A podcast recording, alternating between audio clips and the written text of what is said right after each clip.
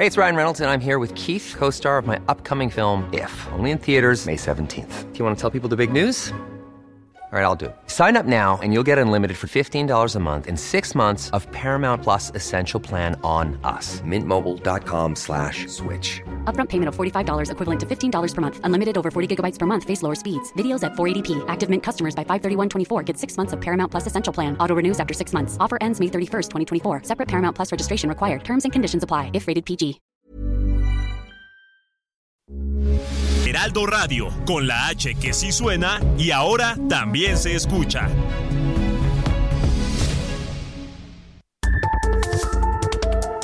Las coordenadas de la información. Con Alejandro Cacho.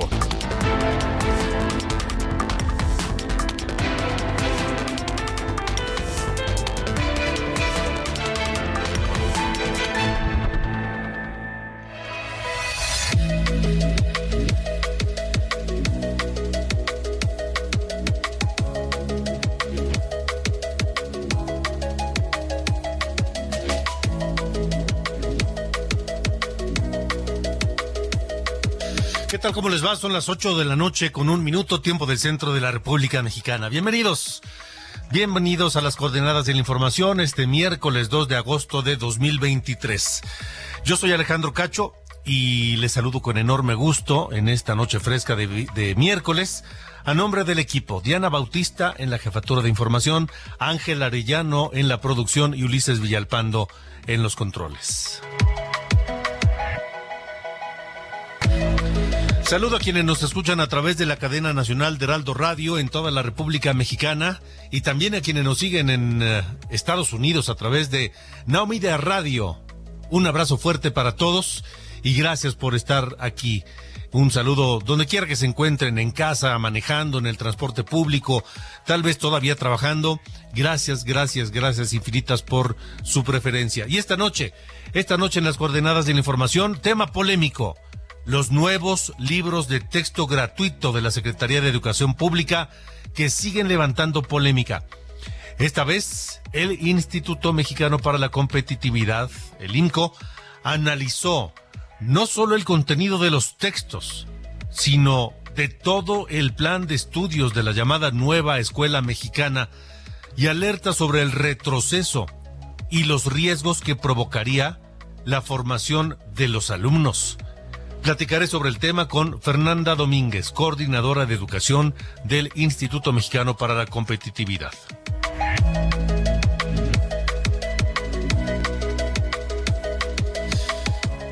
Además, el presidente Andrés Manuel López Obrador dijo esta mañana que tiene un plan para resolver el problema del desabasto de medicamentos.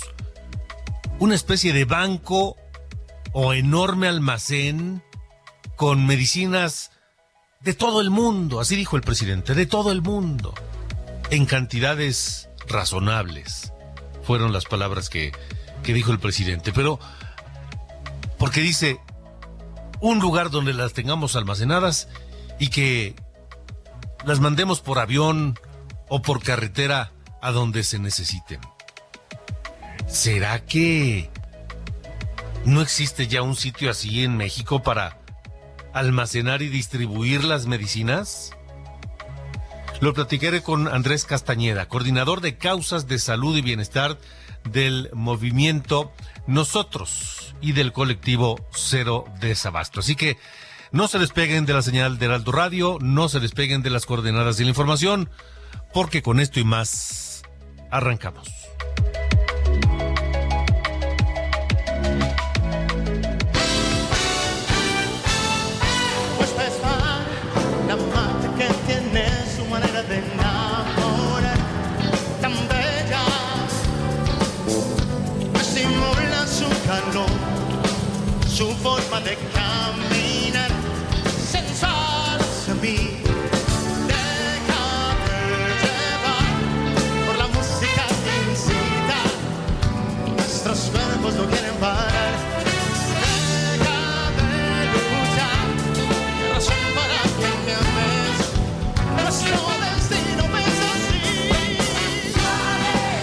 ¿Qué pasó, mi querido Ángel Arellano? ¿A qué debemos hoy la presencia de Luis Miguel en este espacio. Luis Miguel, ¿cómo lo escuchas? ¿Qué, si- fueras así, este, a un concierto y lo escucharas así, ¿qué te parece? Así que la ¿Ves voz. algo? Sí, te sale- Bueno, es de Me Viña del Mar, año 2012. Viña del Mar. O sea, estamos hablando de ya hace algunos ayeres. Ajá. Y los tra- lo traemos porque mañana arranca su gira, Alejandro, agosto 3, allá en el Movistar Arena de Buenos Aires. Ya está en aquel país, llegó ahí con su novia, toda la cosa. Y esa es la, la expectativa del concierto de mañana, ¿no? ¿Cómo se va a escuchar? ¿En qué calidad saldrá? Supongo que va a estar bastante nervioso Alejandro después de aquellos eh, espectáculos que dejó mucho que desear. Recordarás, ¿no? Que se salía este, Sí, sí, sin, sí, sin sí. terminar el concierto, ahí medio como... Pues a lo mejor medio, medio ya entonado, pero mañana arranca la gira ya. Y fíjate que ahí en su página de internet de Luis Miguel, luismigueloficial.com, pues prácticamente todos los conciertos, los que están programados en Argentina, en Chile, Estados Unidos y México, tienen el letrerito ese de sold out, que es agotado, a excepción de, déjame ver, en allá en Indianápolis todavía hay boletos para el concierto del 6 de octubre y en Oklahoma City. También ahí, ahí todavía hay algunas entradas, pero los demás, desde mañana hasta diciembre, que es el último ahí en Guadalajara, totalmente agotados. Va a estar en, en Argentina, allá en Chile, Estados Unidos y aquí en, aquí en nuestro país arrancará en, en Monterrey. Será eh, allá en la, eh, en- en la ciudad, la capital de Nuevo León, en el Estadio Banorte el día noviembre, el día 14 de noviembre. Va a dar varios conciertos, de ahí se pasa a otros tantos aquí a la Aren- Arena Ciudad de México y termina en el Estadio Corregidora de Querétaro, San Luis Potosí, Aguascalientes, León, Puebla, Oaxaca, Veracruz y termina en Morelia y en Guadalajara, Alejandro. Así que a ver cómo le va mañana Luis Miguel. ¿Tú qué esperas? ¿Qué crees que pase? A ver. Yo creo que le va a ir bien. ¿No? ¿Y cómo crees que salga a cantar? ¿Bien o qué onda? Este. Yo creo que. Digo, espero que, espero que cante bien. Si no, va a ser una enorme de- decepción. Sí, ¿verdad? Y, y ya, ya por lo pronto están diciendo que va a haber en 2024 más conciertos, así que pendientes, a, quizá en los próximos, eh, en las próximas horas den a conocer las fechas. Pero lo que sí hay que destacar, Alejandro, qué gran campaña de publicidad, de marketing hicieron, ¿eh? Sí, sin duda, sin duda, sin duda. Comenzaron ahí con un anuncio como que no quería en redes, ya luego empezaron a revelar de a poquito. Y pues mañana, mañana se verá si las expectativas son las que este pues generaron Alejandro. Así que pendientes. Así arrancamos hoy, pero vamos a tener más tarde a Peter Cetera de Chicago, Moderato que también ya se va su vocalista, así que bastante música para hoy Alejandro. Bueno, me parece muy correcto. ¿no? Muchas gracias. Buenas noches. Buenas noches.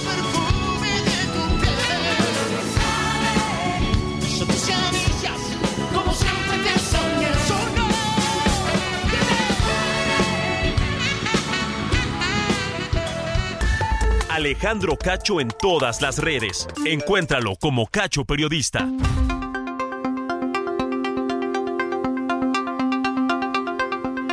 Bueno, son las eh, 8 con 8, 8 de la noche con 8 minutos, tiempo del centro de la República Mexicana. Eh, Se ha despertado una enorme discusión en todo el país en torno de los nuevos libros de texto gratuitos que la Secretaría de Educación Pública eh, mandó hacer y sin más los autorizó así, sin una mayor, sin mayor análisis, sin mayor evaluación, absolutamente nada. Y los están distribuyendo ya. Y no solamente eso, los, los distribuyen en secreto y con engaños, porque dijeron que se iba a hacer una especie de prueba piloto con alumnos de primero de preescolar, primero de primaria y primero de secundaria, y que luego se vería si cómo, cómo se añadiría al resto de los alumnos. Pero resulta que no, que sin avisarle a nadie, e insisto, engañando a todo mundo, incumpliendo lo que habían dicho, imprimieron los libros de texto de todos los grados y así los empezaron a repartir. Eh, Hemos platicado en este espacio, padres de familia, expertos, han alertado sobre los nulos procedimientos de implementación, el contenido, el lenguaje, la carga ideológica que contienen estos libros de texto y la eliminación de materiales o materias específicas y importantísimas, español, ciencias, historia, matemáticas, en fin. Ayer, por ejemplo, la, gran Julieta Fierro, que ustedes la conocen, la gran astrónoma de la UNAM, investigadora, profesora de la universidad, señaló errores en una imagen del sistema solar que está en uno de estos nuevos libros de texto. Hasta en eso se equivocaron, hasta en el sistema solar. Y es que recordemos que existen hasta el momento dos amparos en contra de las autoridades de la SEP que promovió la Unión Nacional de Padres de Familia y Educación con Rumbo, y por los que ayer una jueza dio un plazo de 24 horas para que la SEP revise y en su caso rediseñe los libros pero mire, ya sabe que en este gobierno de la 4T, que no nos vengan con que la ley es la ley. Y la secretaria de Educación Pública, Leticia Ramírez, pues este ignoró el amparo porque dice que no ha sido notificada. Ahora, la alerta no solo sobre el retroceso y los riesgos del contenido de los libros, sino sobre el nuevo plan de estudios de lo que ya se empieza a conocer como la nueva escuela mexicana. En fin, saludo a Fernanda Domínguez, coordinadora de educación del Instituto Mexicano para la Competitividad, que ha analizado estos libros de texto y ha llegado a ciertas conclusiones. Fernanda, gracias y buena noche. Alejandro, buenas noches, gracias por la invitación. Si te pregunto en una palabra, ¿qué te provoca el análisis de estos libros de texto? ¿Qué contestarías? Pues mira, mucha frustración, sin duda. ¿Por qué? Mira, eh, empezar por decir, ha sido un verdadero caos la aplicación y la implementación de este nuevo plan de estudio. Eh, desde el INCO ya llevamos, pues desde agosto de 2022 que, se publica el nuevo plan de estudios, eh, intentando analizar y entender a profundidad qué está pasando, qué cambios van a generar, digamos, eh, problemas a futuro para los estudiantes mexicanos eh, y, es altamente inquietante lo que está pasando. Y quiero aquí hacer el énfasis de la preocupación desde el INCO es mucho más allá de solamente los nuevos libros de texto gratuitos. Ahora, que la preocupación y la polémica están más que bien justificada, por supuesto. Eh, la manera en la que se diseñó los planes, perdón, cómo se diseñaron los nuevos libros de texto sin haber incluso terminado eh, los planes curriculares, me parece más que frustrante e indignante. Pero nosotros identificamos riesgos que van, digamos, un poquito más allá, un paso más allá. Nos metimos a, al grueso del nuevo plan de estudios y debo aceptar, es tarea de valientes leer el nuevo plan de estudios, sin duda alguna. Y también algo que nos preocupa mucho es el momento en el que se está empezando a aplicar este nuevo plan de estudios, ¿no? No, podría ser un, un peor momento eh, porque venimos saliendo de una pandemia que generó una crisis educativa eh, profunda. ¿No? Sí. Eh, estos libros definitivamente, dices, es un caos. Definitivamente esos libros no deben ser utilizados en, en, la, en la educación de nuestros hijos. Pues no deben ser utilizados porque no, deja tú los errores que por supuesto están, eh, las faltas de ortografía, lo que mencionabas, ¿no? Los errores tan básicos como eh, equivocarte una imagen del sistema solar, pero sobre todo porque no responden a un programa, a una estrategia pedagógica ni didáctica. O sea, los nuevos libros de texto están hechos completamente al vapor, como se les fue ocurriendo, francamente, eh, y esa es la parte que es muy preocupante, que así es, o sea, esto que estamos viendo de los nuevos libros de texto aplica para todo el nuevo plan de estudios que se aplica en 26 días para 24 millones de estudiantes de educación básica. Ok, ahora, este, ¿hay posibilidades de que esto se frene, se detenga la distribución de los libros. Eh, por ejemplo, la gobernadora de Chihuahua ya determinó que no va a repartir los libros de texto nuevos. Este, eh, ¿en qué, en dónde estamos? ¿Qué va a pasar con los niños? El ciclo escolar inicia en tres semanas y ¿qué hay sin libros? Pues mira, no habría mejor noticia que el día de mañana despertarnos y que hayan tomado la decisión de replantear el nuevo plan de estudios y de repensar y de rediseñar los nuevos libros de texto. Insisto, a 26 días de que se aplique, eh, vemos difícil que se le vaya a poner un, un alto, ¿no? Y también es preocupante que difícilmente vamos a poder darle seguimiento cuando este nuevo concepto, ideología educativa de la nueva escuela mexicana va acompañada de la falta de evaluaciones educativas. Entonces, hoy no sabemos cómo estamos, pero el día de mañana peor tantito vamos a saber cómo está. Entonces, ¿qué vemos nosotros? Posiblemente se implemente a partir del 28 de agosto este nuevo plan de estudios, posiblemente se utilicen los nuevos libros de texto, eh, y aquí pues es lamentable decir que en efecto va a ser un retroceso para la educación en México. Eh, se habían estado haciendo pues muchos esfuerzos para, para mejorar, ¿no? Para encaminar la educación con las nuevas tendencias educativas a nivel global. Em, y hay muchos pendientes en materia educativa en México, como el abandono escolar, como la pérdida de aprendizajes, que se profundizaron altamente con la pandemia, que hoy vemos eh, pues en niveles nunca antes vistos y posiblemente en unos años vamos a estar aquí hablando otra vez de cómo estamos viendo eh, que no estamos generando talento en México y que los jóvenes el día de mañana van a tener conflicto y problemas para desarrollarse profesionalmente. ¿Qué papel juegan aquí los maestros y qué, qué papel está jugando, por ejemplo, el sindicato de maestros? Pues los maestros es la mejor herramienta que tiene México para, implementar, por supuesto, ¿no? Educación. Eh, se nos olvida que sin maestros no hay educación, entonces sin duda el papel que ellos van a jugar es, es fundamental. Y de hecho uno de los grandes riesgos que vemos nosotros en este posicionamiento que sacamos el día de ayer es la autonomía curricular. La autonomía curricular es un concepto que es positivo, que se está implementando en muchos niveles educativos, perdón, en muchos eh, sistemas educativos a nivel del, del, mundo, pero que como se está implementando este, esta autonomía curricular sin límites, les vamos a cargar la mano a los docentes todavía más.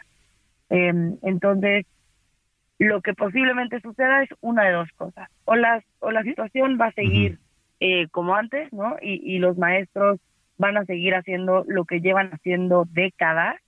eh, y en ese sentido, la, esta administración va a haber malgastado una increíble oportunidad de hacer un plan de estudios integrado, inclusivo, ¿no? O la otra es, van a implementar el nuevo plan de estudios eh, y vamos a poner en riesgo el talento de toda una generación. Eh, y pues sí, va, va, vamos a ver retrocesos educativos, sin duda alguna. Eh, dime una cosa, Fernanda. ¿qué, ¿Qué defensa hay en esto? Es decir, hay quien propone que los libros, cuando lleguen a, a las casas, los destruyan los padres de familia hay quien propone que los ignores. ¿Cuál, es la salida, eh, por lo menos en este momento? Me encantaría tener la respuesta, Alejandro. Tristemente no, no la tengo. Eh, yo creo que lo que hay que hacer, como decía, es repensémoslo, ¿no? Demos un paso atrás. Sabemos que la educación se tiene que modernizar, pero sentémonos, sentémonos con expertos a repensarlo. Ya en el día a día, ¿qué puedo decirle a padres de familia? que si queman o no los libros de texto, desconozco la respuesta correcta eh, y comparto la frustración de, de, de, todo México que estamos viendo, que por fin eh, se soltó esta polémica de decir, bueno, esto no es un plan de estudios fiable. Eh, y, me da mucho gusto ver que mucha gente está levantando la voz y pues queda esperar que el gobierno nos escuche. Ok, Fernanda. Eh, ¿Alguna recomendación a los padres? Porque finalmente serán los padres quienes se enfrenten a que reinician las clases, los niños, sus hijos van a, a las escuelas, eh, seguramente les van a entregar los libros. ¿Qué recomendación? Pues para los padres que puedan, eh, que continúen los estudios de, lo, de, de, sus hijos, de sus hijas, eh, por otras vías también, ¿no? Por las vías, digamos, no formales, que sigan buscando este desarrollo eh, pues educativo de sus de sus hijos a través a lo mejor de actividades en casa eh, y pues que promuevan, como siempre nosotros promovemos, se- promover la educación, ¿no? O sea, fomentar que los jóvenes sigan estudiando eh, y pues esperemos que, que este nuevo plan de estudios dé una vuelta en U. De acuerdo, bueno, pues eh, estaremos atentos. Fernanda, gracias por habernos Alejandro, eh, muchas acompañado. gracias. Que, está ya- que te vaya muy bien. Buenas noches. Hasta luego, buena noche. Y les comentaba ya que en Chihuahua la gobernadora Maru Campos dijo, pues aquí no vamos a repartir los libros. Federico Guevara, tienes el reporte, buena noche. Algo pasa con la comunicación de Federico. Buenas noches, Alejandro. Adelante. Federico, sí. Bueno, de nueva cuenta, una, una controversia ha surgido aquí en el estado de Chihuahua, eh, luego de que, bueno, como lo que estaban escuchando ahorita, de que ya la gobernadora categóricamente, la gobernadora del estado, María Eugenia Campos, categóricamente dijo, los libros de texto no van a ser distribuidos en el estado de Chihuahua. Esto ante las polémicas resultantes por el contenido de los nuevos libros de textos gratuitos. Esto, esto fue lo que comentó la gobernadora del estado. A ver, mientras no haya un amparo justamente que se conceda, en Guanajuato se concedió el amparo justamente la semana pasada eh, y entonces, bueno, pues yo no sé por qué se están repartiendo, pero aquí es una instrucción por parte de la gobernadora la Secretaría de, de Educación Pública de detener esta distribución de libros eh, bajo también la figura del amparo. Esta instrucción ya fue debidamente pues enviada a la Secretaría de Educación y Deporte aquí en Chihuahua para frenar o para detener esta distribución. De nueva cuenta, la sociedad se dividió. Unos, la gran mayoría, están a favor de que estos libros de texto gratuito no sean distribuidos, pero hay otro segmento en que insiste que otro nuevo enfrentamiento con la federación no le va a beneficiar mucho al estado de Chihuahua porque ya parece ser una constante. Eso es lo que estamos viviendo en estos momentos, pero la realidad de las cosas es que podemos decir que una gran mayoría sí uh, acepta y aplaude la decisión de la gobernadora del estado, Alejandro. Pues sí, este, muy bien. Ahora habrá que esperar a ver qué es lo que ocurre en torno de estos amparos que promovieron organizaciones civiles y la Asociación Nacional de Padres de Familia, porque el regreso a clases está ya cerca y pareciera que está en la indefinición. En fin, esperemos, esperemos. Por lo pronto, la gobernadora Maru Campos dice aquí no se van a repartir, punto, y se acabó. Así es, tal cual. Federico, gracias. Gracias, buenas noches, Alejandro. Hasta luego, buena noche. ¿Ustedes qué opinan? ¿Ustedes qué creen? ¿Confían en los eh, nuevos libros de texto? ¿Creen que pudieran eh, aportar estos libros con su carga ideológica, con sus errores garrafales? Por ejemplo, ¿cómo es posible que no se esté incluyendo matemáticas?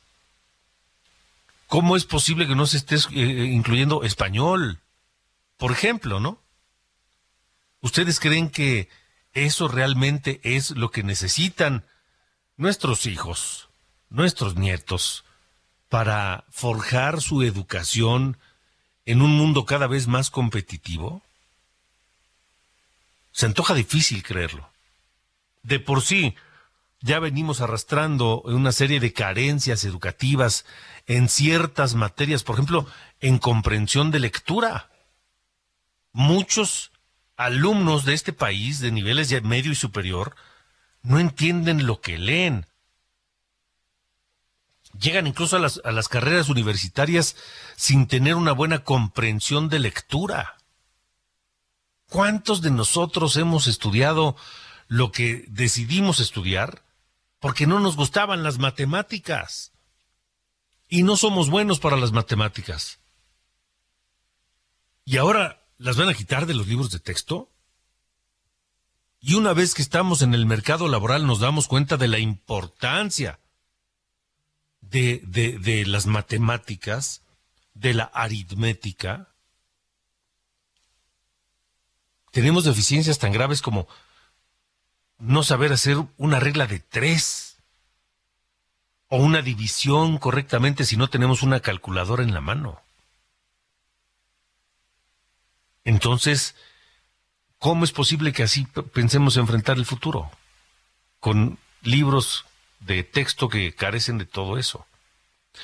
En fin, vámonos a la pausa, vámonos a la pausa. Vamos a escuchar a Peter Cetera, este tema súper ochentero, Glory of Love, de 1986. Este ex bajista de la superbanda Chicago, Peter Cetera, Peter Cetera alcanzó el número uno de Billboard con su primer disco, Glory of Love.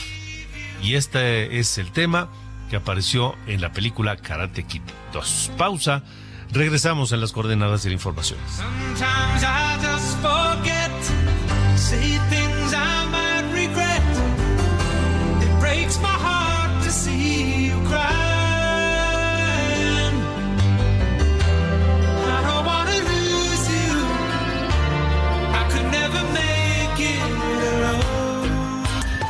Alejandro Cacho en todas las redes. Encuéntralo como Cacho Periodista. Heraldo Radio, la H se lee, se comparte, se ve y ahora también se escucha.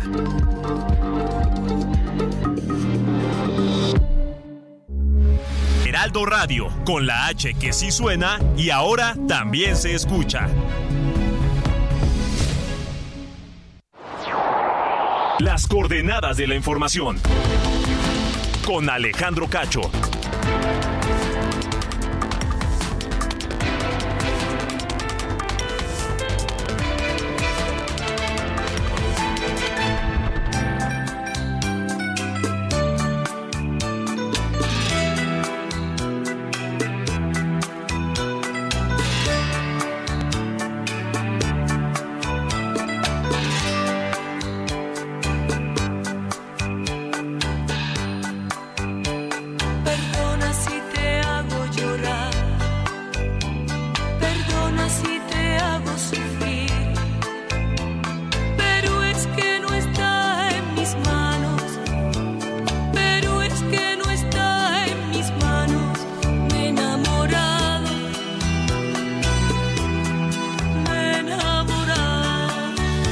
Continuamos 8 con 31, escuchamos a Isabel Pantoja con este tema que se llama Así fue. Cumple 67 años hoy Isabel Pantoja. En el pasado celebraba su cumpleaños con enormes fiestas en su finca Cantora, pero ahora fue, ahora lo hizo distinto en la intimidad. Nació en 1956, 2 de agosto de 1956, en Sevilla, Isabel Pantoja, y esta noche la recordamos.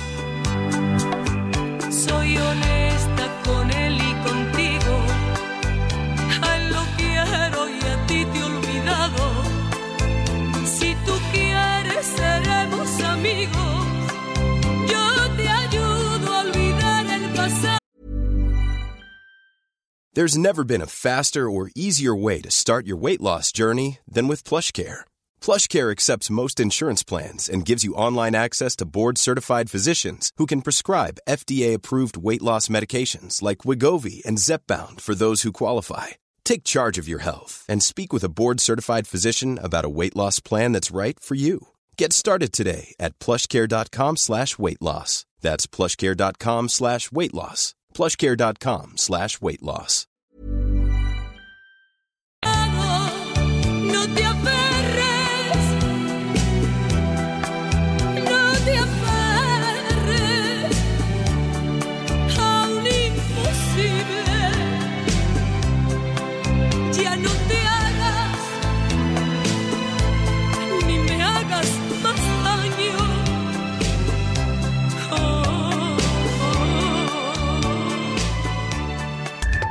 Alejandro Cacho en todas las redes. Encuéntralo como Cacho Periodista. Buenas noches, soy Diana Bautista y les saludo con el resumen de noticias. Transportistas del Estado de México anunciaron que crearán grupos de autodefensas para enfrentar a los extorsionadores y el lunes pararán el 80% de sus unidades y realizarán bloqueos en las vialidades de acceso a la Ciudad de México e Hidalgo. En Uruapan, Michoacán, alrededor de 400 tortillerías decidieron cerrar por tiempo indefinido debido a las amenazas por presuntos integrantes del grupo criminal Los Viagras, quienes reclaman el pago de derecho de piso. Autoridades mexicanas entregaron en extradición al gobierno de Estados Unidos a Edgar Herrera Pardo, alias El Caimán o El Cabo 8, uno de los hombres más cercanos al líder del cártel Jalisco Nueva Generación, Nemesio Ceguera Cervantes, el Mencho. La CONADE informó que desaparecerá la Federación Mexicana de Natación, presidida por Kirill Todorov, quien es procesado por el delito de peculado por el presunto desvío de 150 millones de pesos. La familia de María Fernanda Sánchez Castañeda, mexicana desaparecida en Berlín, Alemania, convocó a una reunión a las afueras de la Embajada de México en aquel país como muestra de solidaridad y de esperanza para encontrar al estudiante de 24 años. Se llevará a cabo el sábado 5 de agosto al mediodía. Finalmente, tras 100 días de huelga, los estudios de Hollywood se reunirán con guionistas para discutir sus demandas sobre salarios y la amenaza que implica para sus puestos de trabajo el uso de la inteligencia artificial. Estas fueron las noticias de este miércoles. Buenas noches. Ruta 2024.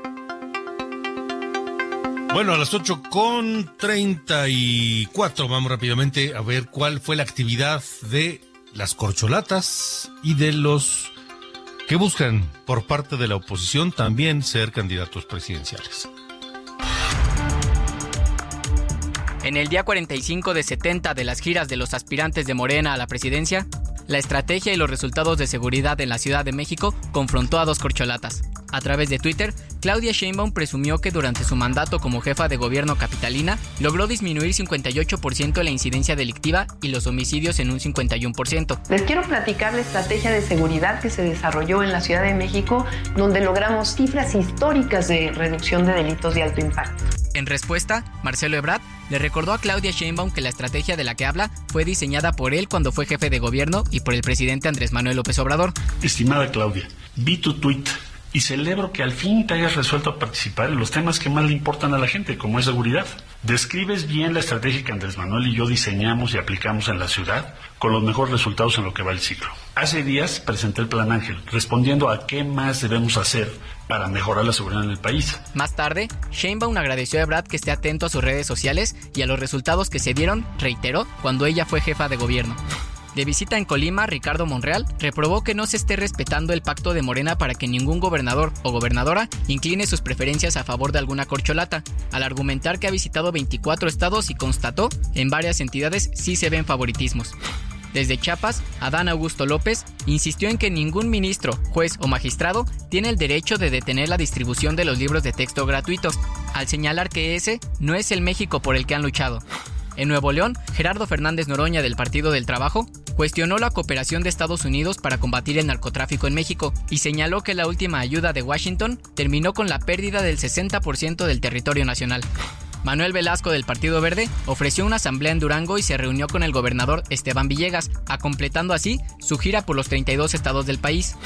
En la oposición y de gira por Guanajuato, Xochil Gálvez aseguró que hay experiencias exitosas en el gobierno de Felipe Calderón que se podrían retomar en caso de que ella gane las elecciones de 2024 y llegue a la presidencia. Eh, me parece que hay experiencias exitosas en el gobierno de Calderón que podríamos retomar. Obviamente creo que lo que más se le critica a Calderón es la rapidez con la que quiso enfrentar sin tener la estrategia terminada. Pues pasó lo mismo con este gobierno. El panista Santiago Krill dio a conocer que logró llegar a un acuerdo con Morena para llevar a cabo su relevo como presidente de la Cámara de Diputados y continuar con el proceso para coordinar el Frente Amplio por México. Hemos platicado con el presidente de la Junta de Coordinación Política y creo que ya encontramos eh, un camino. Creo que era conveniente ya poder liberar la presidencia por el tiempo que le tengo que dedicar. Finalmente, desde Orizaba, Veracruz, Enrique de la Madrid criticó la política eléctrica de Morena. Esta fue la actividad de los precandidatos a la presidencia.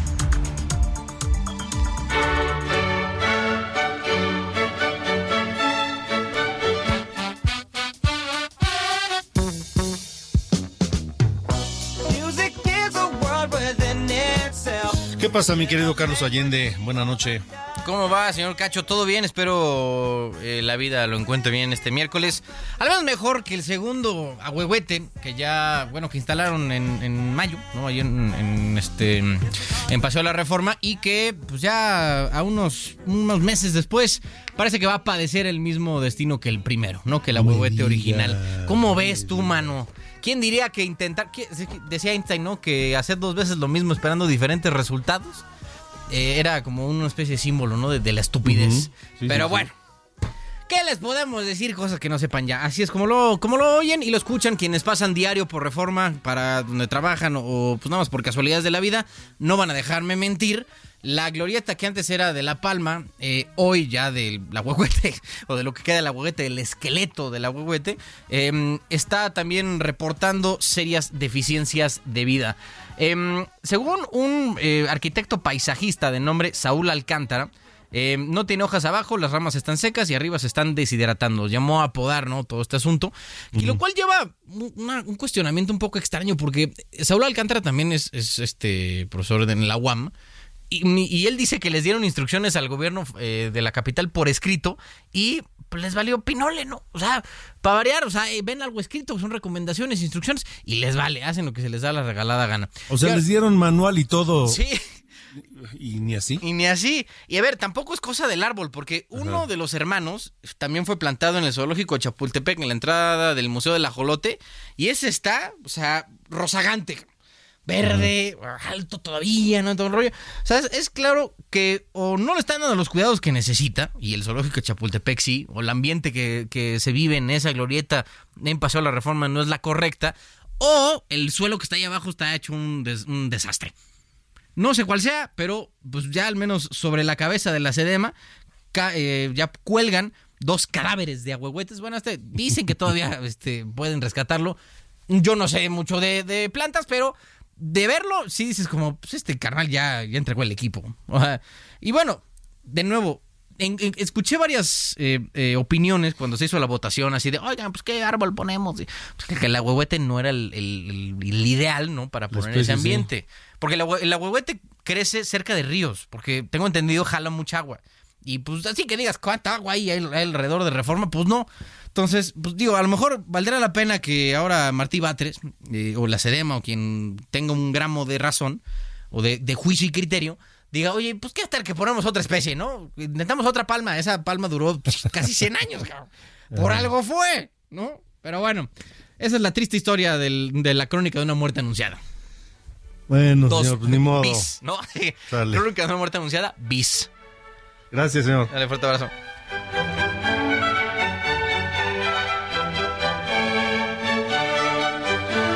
Las coordenadas de la información. Con Alejandro Cacho. Son las 8 de la noche con 41 minutos. 8.41 tiempo del centro de la República Mexicana. En su conferencia de hoy, López Obrador volvió a hablar de los medicamentos. Y dice que tiene un plan. Un plan para resolver el problema del desabasto de los medicamentos. Que por cierto, en el discurso, pues ya lo han resuelto varias veces en este gobierno.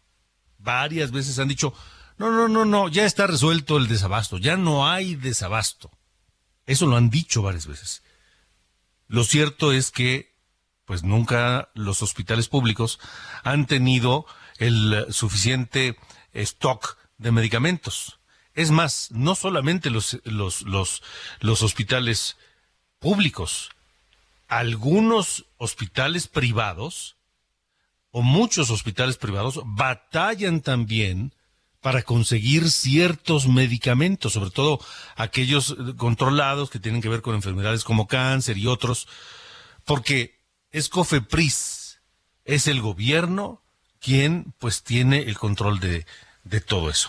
Así lo dijo López Obrador esta mañana y vean, vean, vean la idea, la idea grandota que se le ocurrió. una salida definitiva al desabasto.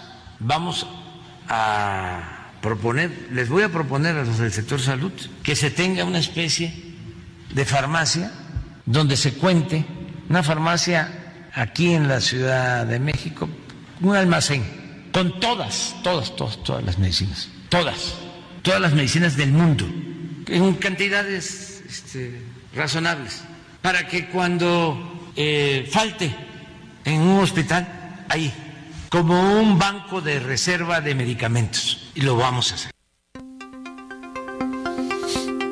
Ya les dije que es una idea grandota, una idea muy grandota esta del presidente. Tener una farmacia totototota con todos los medicamentos del mundo, to- todos los del mundo. Como si se tratara de abrir un cajón, una gaveta, un cajón y sacar los medicamentos. Como si no tuvieran fecha de caducidad o como si no necesitaran muchos de ellos ciertas condiciones de temperatura, por ejemplo, para conservarse. En fin, agradezco y saludo a Andrés Castañeda, coordinador de causas de salud y bienestar del movimiento Nosotros y del colectivo Cero Desabasto. Gracias, Andrés, por estar con nosotros. Buenas noches. Hola Alejandro, ¿cómo están? Buenas noches a la auditoría. Aunque no quiera uno hacer mofa de estas cosas, este, pues es muy difícil, ¿no? ¿No? Este, claramente denota una terrible falta de sensibilidad a la problemática que han venido sufriendo millones de pacientes, podemos decirlo con los números en la mano eh, durante los últimos años, ¿no? Sabemos que simplemente en el 2022, en solo el sistema de seguridad social, es decir, la mitad de las personas que viven en México, más de 15 millones de recetas no fueron surtidas efectivamente. Vemos como una y otra vez estos últimos meses quienes viven con alguna enfermedad neurológica o de salud mental, pues no tienen sus medicinas, como bien lo decías Alejandro, ni siquiera las pueden comprar porque no están en las farmacias eh, privadas. Y este tipo de declaraciones y como las hace el presidente, pues solamente reflejan la falta de seriedad y de importancia que da el tema, la tremenda ignorancia en cuanto a la complejidad que implica el, el, el modelo, el sistema de acceso a los medicamentos y la falta, insisto, de sensibilidad hacia hacia las organizaciones, las familias y las y los pacientes que no han tenido el acceso a los medicamentos, porque además este es un problema, Alejandro, que que no llegó de la nada, ¿no? O sea, ni siquiera es un problema, es un problema que nunca estuvo resuelto, pero esta administración lo empeoró y, insisto, no es una opinión, tenemos los datos, está bien documentado, eh, invitamos a la audiencia a entrar a cero desabasto.es para dos cosas. Para uno, pueden consultar el informe que, que acabamos de sacar con datos de 2017 a 2022, con datos de la misma autoridad, además de los datos de la plataforma cero desabasto.org, donde pacientes, familiares de pacientes y profesionales de salud nos reportan cuando faltan las medicinas. Pero vemos cómo es un problema que no solamente afecta la salud de las personas, sino que afecta el bolsillo, afecta la seguridad, la paz de las familias en México y que este tipo de expresiones no solamente no dan lugar a una solución real, sino que abonan a volver un tema político lo que no es más que un tema de derechos que no se están garantizando en este país. Supongo, no lo sé, Andrés, que ya existe algún tipo de almacén donde se concentran los medicamentos y luego se distribuyen, ¿no? Claro, esto es algo que hace, por ejemplo, digamos el IMSS, que es, que es la institución más grande, ¿no? Que tiene eh, eh, más unidades y que compra y distribuye cerca del 65% de los medicamentos, pues eso hace, ¿no? Compra los medicamentos de manera centralizada y los va ajustando según a las delegaciones, según vaya habiendo necesidad y si en algún lugar falta, las, las, las, las reubican. Pero es que eh, los medicamentos, como bien lo decías, pues no son, no es papel de baño, no son papitas, ¿no? Son un montón de claves, eh, eh, la cadena es larga, hay un montón de actores involucrados, tienen fecha de caducidad, tiene hay un proceso regulatorio para garantizar la eficacia y la seguridad y, y, y no no no no no son enchiladas, digamos, es un proceso complejo que sabemos cómo hacerlo, pues en México hay profesionales que tienen años de experiencia, que hay mucho espacio para la mejora siempre en la vida, pero lo que necesitamos de verdad, y si de verdad al presidente y a su equipo le interesara resolver el problema, debieran, que además estaba en su agenda eh, eh, al iniciar el sexenio, es impulsar la creación de una política farmacéutica nacional, que esto ha estado en deuda por años, no es, no es una deuda únicamente de esta administración, pero que sí se tenía, digamos, en la agenda inicial y que se desechó. Y que lo que es la política farmacéutica nacional no es más que entender que el problema es complejo, que necesitamos un plan a corto, mediano y largo plazo y que para crear este plan necesitamos sí o sí la participación de todos los actores. Esto incluye distribuidoras, empresas que, que, que, que esta administración les ha hecho, las ha hecho un lado, pero también pacientes que también se han hecho un lado en esta administración, también profesionales de salud, ¿no? Eh, academia, es decir, este es un problema tan complejo, tan cambiante, que no podemos esperar resol- a, a resolverlo de manera unilateral. Necesitamos, en verdad, un mecanismo de articulación constante, permanente y muy abierto. Eh, y, y, pues esto no ha pasado, eh, eh, ha sido decisiones que se han tomado, ha cambiado Alejandro en esta administración cuatro veces el modelo de adquisición de los medicamentos. Cuatro veces y va a cambiar una quinta vez porque ya no existe el INSABE que era quien estuvo comprando previamente los medicamentos. Y va a cambiar una quinta vez en lo que va a esta administración. Y bueno, los datos ahí están, ¿no? El número de amparos ha ido al cielo, el número de quejas por desabasto en la CNDH, en las instituciones, el gasto de bolsillo de las familias eh, eh, pues que han tenido que comprarlas por su cuenta se ha ido al cielo y el número de recetas no surtidas pues está claramente identificado y expresado eh, Sí. en los datos que la misma autoridad nos ha compartido. No hay lugar a duda de que este es un problema que seguimos viviendo. Ciertamente en 2021 tocamos fondo y hemos ido saliendo poco a poco, pero está lejos de ser resuelto y declaraciones como esta pues solo denota la falta de importancia y seriedad que se le está dando el tema y que se le ha dado y la falta de voluntad para de verdad resolverlo, porque sabemos cómo se tiene que resolver, solo esta administración no está interesada. Eh, Exactamente, Andrés. Están platicando con Andrés Castañeda, coordinador de causas de salud y bienestar del movimiento Nosotros y del colectivo Cero Desabasto. No se va a resolver este desabasto de medicamentos en este gobierno, Andrés. Es, decir, no hay, no hay interés y no hay capacidad. Es decir, no hay, no hay, hay una enorme ignorancia. Y para esto, eh, un- una enorme ignorancia y una enorme soberbia y egoísmo. Soberbia de pensar que el presidente lo puede todo. Él solito puede resolver cualquier cosa. ¿No? Y al mismo tiempo eso es una enorme ignorancia. Y un enorme eh, egoísmo. Eso no va a pasar en este gobierno que nos prometió un sistema de salud como el de Dinamarca. Sí, no, un poco, este, y falta de sensibilidad, yo, yo agregaría ahí, Alejandro, ¿no? O sea, Sí. pues no está viendo a los pacientes, a las mamás, eh, a los papás, a los pacientes familiares que batallan todos los días. Esto, o sea, que se vaya a parar el presidente a cualquier clínica fuera de cualquier centro de salud. No es una mentira. Nos- nosotros recibimos muchos reportes diariamente de personas que no están encontrando sus medicamentos y solamente es la punta de la iceberg de la verdadera problemática. Pero nosotros, que, que se meta a leer los testimonios si quiere que, que nos comparte la gente, para que entiendan, me- nos encantaría que eso pasara, para que entiendan las y los funcionarios lo difícil que es para muchas personas el no tener garantizado su derecho a la salud. Insisto que este es un tema de derechos y la responsabilidad está en las manos de quienes tienen hoy eh, eh, el poder. De acuerdo. Dime una cosa, Andrés. ¿Hay algún otro, algún otro país que se encuentre en una condición así como esta de México? A ver, bueno, es difícil en salud siempre eh, comparar países, Alejandro, por, por, por muchas razones. Pero creo que más que compararnos entre países, ¿no? Porque sí, a ver, pues claro, algunos países en Latinoamérica, algunos países en, en, en- en África, etcétera, pues están peor, sí. Pero, pero creo que tenemos que voltear a ver lo que tenemos, lo que teníamos. En México somos un país que tenemos muchísimo, tenemos grandes profesionales, tenemos empresas que producen los medicamentos, inclusive tenemos desarrollo de tecnología e innovación en México y un potencial enorme. Tenemos eh, profesionales de salud maravillosos, inclusive tenemos infraestructura, me atrevería a decir, y capacidad y potencial.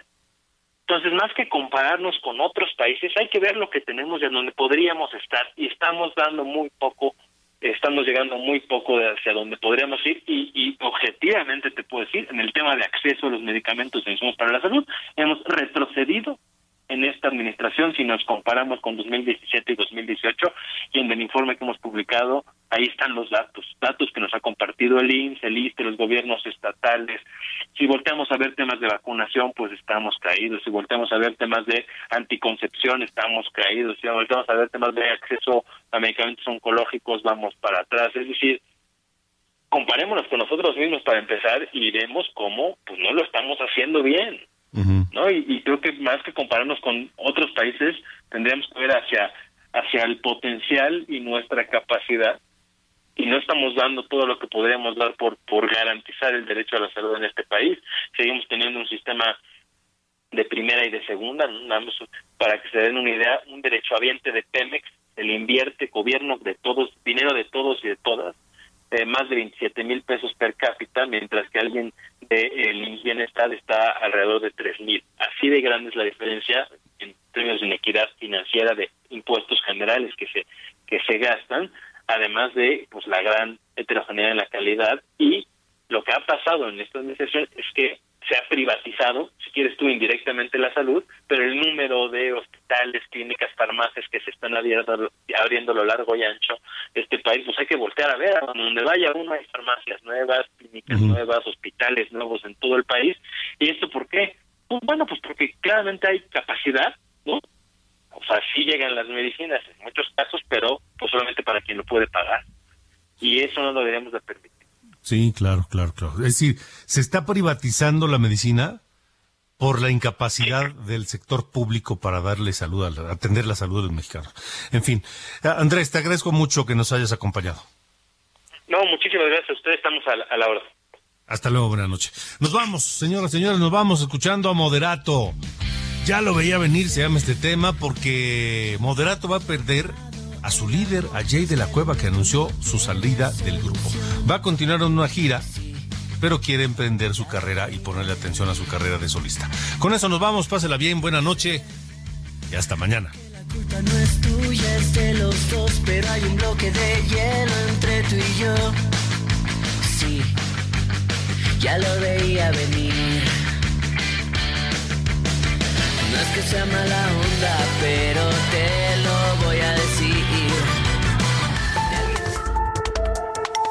Esto fue Las Coordenadas de la Información con Alejandro Cacho.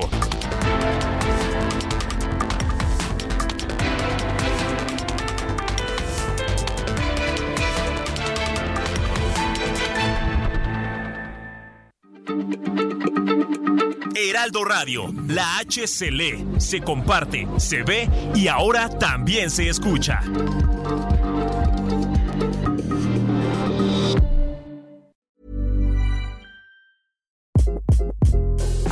This is Craig Robinson from Ways to Win, and support for this podcast comes from Invesco QQQ. Invesco QQQ is proud to sponsor this episode and even prouder to provide access to innovation for the last 25 years. Basketball has had innovations over the years too. We're seeing the game played in new ways every day. Learn more at Invesco.com slash QQQ. Let's rethink possibility. Invesco Distributors, Inc.